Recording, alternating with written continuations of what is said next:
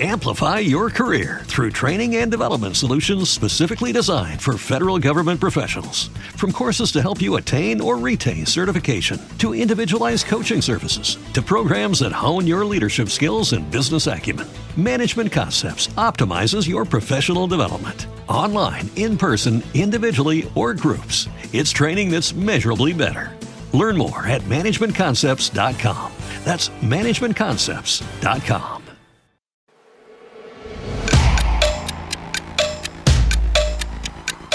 Você está ouvindo o podcast 15 Minutos. Oferecimento Unipar faz a química acontecer. O ano começou com uma discussão um tanto quanto repetida: o preço dos combustíveis.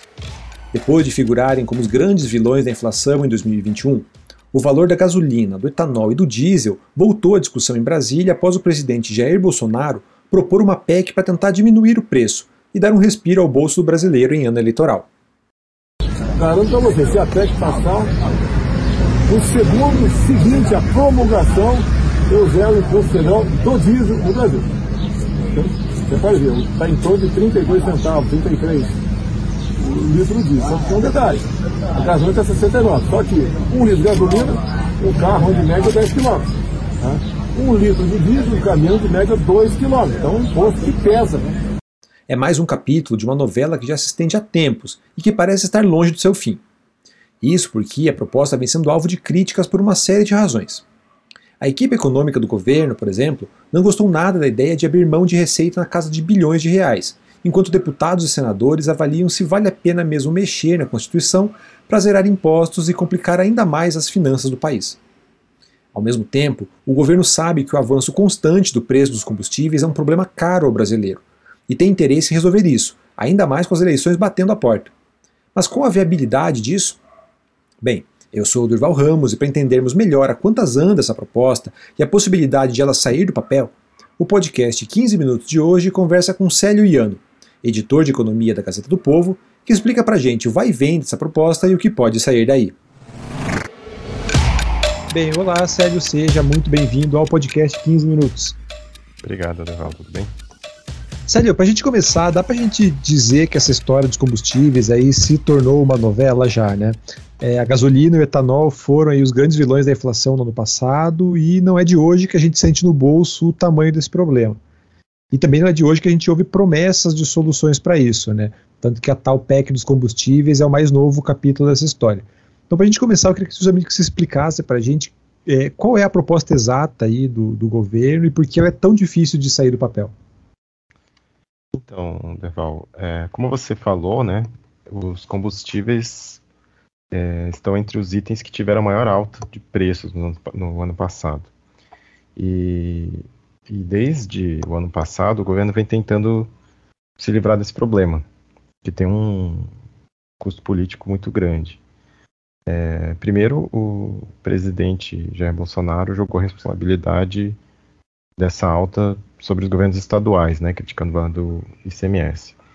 E agora ele está prometendo essa PEC, que tem assim é, como ideia principal é, permitir que o governo reduza ou até zere os impostos federais que incidem sobre os combustíveis, só que sem a necessidade de compensar a perda de arrecadação com, alguma outra fonte, que é o que exige a lei de responsabilidade fiscal. Né? E, e essa PEC também autorizaria, pelo que o presidente falou, que os estados zerassem o ICMS também, sem precisar compensar a perda de receita. É, bom, você perguntou por que, que ela é tão difícil de sair do papel, né? Já existe uma, uma reação grande por parte dos governadores, né? Consideram que essa medida é muito populista e eleitoreira. Porque, de certa forma, caso a PEC venha a ser aprovada, isso criaria uma pressão sobre os governos estaduais no mínimo para que reduzam o, o ICMS. E vale lembrar que o ICMS hoje é a principal fonte de arrecadação dos estados. É, analistas de mercado com quem eu conversei nos últimos dias, eles estimam que o custo fiscal para zerar os impostos sobre combustíveis chegaria a 65 bilhões de reais no âmbito federal e a quase 240 bilhões de reais nos estados.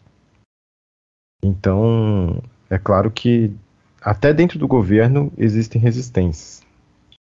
O Paulo Guedes, ministro da Economia, por exemplo, ele defende que o corte de PIS e COFINS, que são os impostos federais que incidem sobre os combustíveis, é, seja feito só sobre o óleo diesel e não mais para gasolina, né? Isso reduziria um pouco o impacto fiscal para a União dos 65 para 20 bilhões de reais. É, bem, você citou então aí justamente essa questão do, do impacto fiscal, né, esse, o, o tamanho da, da, da, pancada, né, da, da, renúncia fiscal ali, que seriam de, na casa dos bilhões. E, e da onde que o governo pretende tirar? Porque pela lei de responsabilidade fiscal ele não pode simplesmente abrir mão, né, essa, essa, essa renúncia teria que vir de outro, de outro lugar. O, o, pela PEC, foi dito da onde viria? Como que o, o governo pretende resolver isso? Então, aí que está a ideia de, de, se apresentar como uma emenda à Constituição é para permitir que essa, essa, esse corte seja feito sem que seja apresentada uma, uma fonte de compensação, né? Seria um, um, um dispositivo que entraria na Constituição que sobreporia a lei de responsabilidade fiscal. É, então, é, é, essa que é a grande dificuldade né, de, de, de, de se aprovar, porque existe um espaço no, no, no orçamento para despesas é, e eventuais novas despesas, só que a gente tem que lembrar que há alguns anos o Brasil tem déficit fiscal, né? Então, não existe, apesar de existir essa margem para novas despesas, não existe recurso sobrando para aplicar nesse tipo de, de medida. Ou seja, para se livrar de, para reduzir um imposto, gerando perda de arrecadação, é, algum outro tipo de serviço público teria que ser comprometido. Né? Ainda não existe uma definição sobre o que, que isso afetaria. E você comentou aí eh, já que já, a, essa ideia da PEC, dos combustíveis, aí é, enfrenta resistência dentro do próprio governo. Né? Como é que está essa situação aí? Então, a, a ideia original da PEC envolvia desonerar tanto é, os combustíveis, né, diesel, gasolina, quanto etanol, quanto gás de cozinha e energia elétrica, né? E além disso, existia uma outra medida que estava prevista na PEC, que era a criação de um fundo de estabilização para amortecer, digamos assim, a volatilidade no preço dos combustíveis. É, dentro do governo, o Paulo Guedes, é, que é o ministro da Economia, ele já pressionou para derrubar essa medida da criação do fundo de estabilização, que ele é contra, e, e também é, ele é contra que a desoneração se aplique a todas essas, essas categorias, né, energia elétrica e demais combustíveis. Ele defende que o corte de PIS e COFINS aconteça só para o óleo diesel, como eu disse. Então, é, um, é, um, é uma proposta que ainda está em discussão, né? Deve ser apresentada agora, no começo do, do ano legislativo. E vamos ver o que, que vai sair. Né? E pensando em termos práticos, assim, qual seria o, o peso real no bolso do brasileiro, né, caso a, essa PEC fosse aprovada do jeito que o, que o governo anunciou inicialmente? Assim, ela uhum. iria diminuir de verdade o preço na bomba ou correria o risco de ser apenas uma medida mais simbólica ou mesmo populista, né, como alguns é, governadores é, acusam? Então, é, hoje, PIS e COFINS que são os impostos federais que incidem sobre os combustíveis, compõem uma parcela de, de 33 centavos do litro do óleo diesel, né, que está na faixa de R$ 5,40 né, o litro, segundo o levantamento da Petrobras. E na gasolina, os impostos federais correspondem a 69 centavos por litro. Então, esse seria o valor da redução caso os tributos fossem totalmente zerados. Mas a gente tem que lembrar que o preço dos derivados do petróleo, que saem das refinarias da Petrobras, são reajustados com base na cotação do petróleo no mercado internacional. Né? E no momento é, existe uma tendência de alta no preço do, do barril. Então, ainda que a PEC seja aprovada e ainda que os impostos sejam zerados, é possível que em, em um próximo reajuste essa diferença toda seja anulada. E aí o governo é, ainda ficaria com o prejuízo bilionário né, de ter tirado essa fonte de arrecadação sem um efeito realmente prático no bolso do consumidor. E como o mercado está acompanhando todo esse movimento? Né? A gente sabe que o preço do combustível não está ligado é, apenas a, esses é, tributos, como você mesmo comentou, né? e a própria oscilação do dólar também influencia muito nisso. Né? Então, como essa indefinição e até mesmo o risco de uma política de responsabilidade fiscal aí pode deixar a gasolina ainda mais cara? Então, alguns analistas com quem eu conversei nos últimos dias têm alertado para esse risco. Né? É porque, assim, depois de o governo já ter adiado o pagamento de precatórios, de ter alterado a regra do teto fiscal, né, na prática deixando de cumprir esse teto, é, agora existe essa proposta que vem sendo lida pelo mercado como uma tentativa de driblar a lei de responsabilidade fiscal. E o problema de uma gestão com essas características é que a confiança do investidor diminui e aí vem os efeitos né, de queda na bolsa, de desvalorização do real frente ao dólar. E como você falou, né, a Petrobras pratica a, a política de, de preço de paridade internacional, então existe uma influência muito grande do câmbio na composição do preço do combustível. E, ou seja, sim, uma má gestão fiscal pode acarretar na alta do dólar e, consequentemente, nos preços dos combustíveis é, na bomba para o consumidor, né? Tanto dos combustíveis quanto do, do, do gás de cozinha. Célia, você comentou há pouco ali que o ministro Paulo Guedes é contra a criação desse fundo para garantir uma certa estabilidade, né, como alguns nomes ligados ao governo é, chegaram a propor. É, e por quê, né? Por que, que ele é contra essa, essa ideia? Assim, quais os, os contras que ele, que, que ele apresenta e bem, o quão viável né, e eficiente seria esse tipo de estratégia para tentar conter o preço do o avanço do, do preço dos combustíveis. Então, só, só para explicar, né, essa é uma medida é, que não é, não é, assim, é uma ideia que não é nova.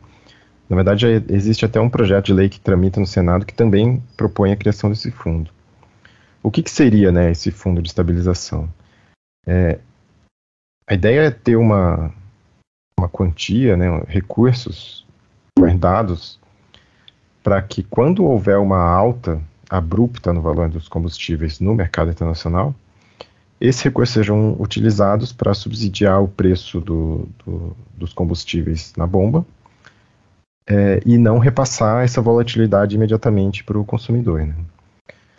É, ou seja, o fundo ele não provocaria uma redução nos preços dos combustíveis, mas ele pode amortecer a volatilidade sempre que houver uma variação.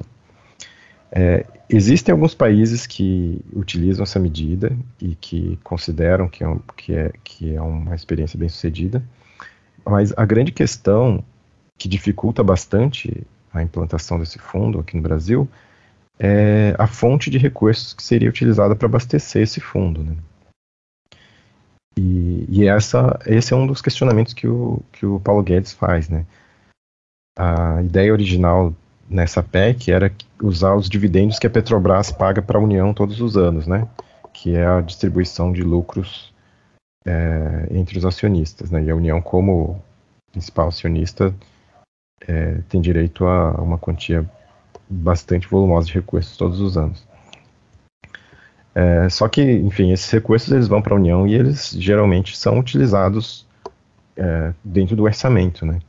Então o Paulo Guedes foi contra porque ele, ele considera que o fundo seria muito caro para se manter, né, considerando o volume de, de, de, combustível que, que é utilizado todos os dias no, no país e a eficácia desse fundo seria muito limitada é, diante desse custo. Diante de todos os impasses, do vai e vem, de todos os entraves, o que deve sair dessa PEC, afinal de contas? Aí, né? O que a gente pode esperar com a volta do, dos trabalhos do legislativo aí e de todas essas costuras que estão sendo feitas aí pelo governo? É, agora, o discurso oficial é de que a PEC vai trazer a, a autorização para redução dos impostos sem necessidade de compensação e que é, o corte no imposto vai valer apenas para o óleo diesel, né? Só que a gente tem que lembrar que a gente está num ano eleitoral e que é muito difícil é, que o governo consiga emplacar é, as suas propostas, ainda mais quando os, os, os, projetos são polêmicos, né, como é o caso desse, tem resistência de governadores e de oposição, é, diante de um cenário de disputa política como é o atual. Né. Então, provavelmente a PEC vai ser muito desidratada até, na verdade já, já foi, né, antes mesmo dela ser apresentada, e e eu tenho minhas dúvidas se, se a proposta vai realmente passar no Congresso. É isso, toda a cobertura sobre essa novela, sobre os preços dos combustíveis e toda a política econômica aqui do Brasil você acompanha na Gazeta do Povo. Célio, mais uma vez, muito obrigado pela sua participação e até a próxima. Obrigado, Erval, até.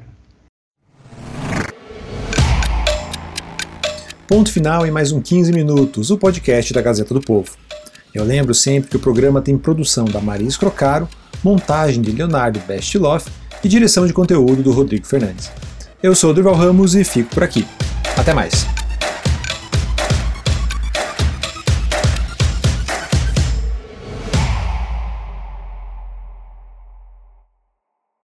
Amplify your career through training and development solutions specifically designed for federal government professionals. From courses to help you attain or retain certification, to individualized coaching services, to programs that hone your leadership skills and business acumen, Management Concepts optimizes your professional development. Online, in person, individually, or groups, it's training that's measurably better. Learn more at managementconcepts.com. That's managementconcepts.com.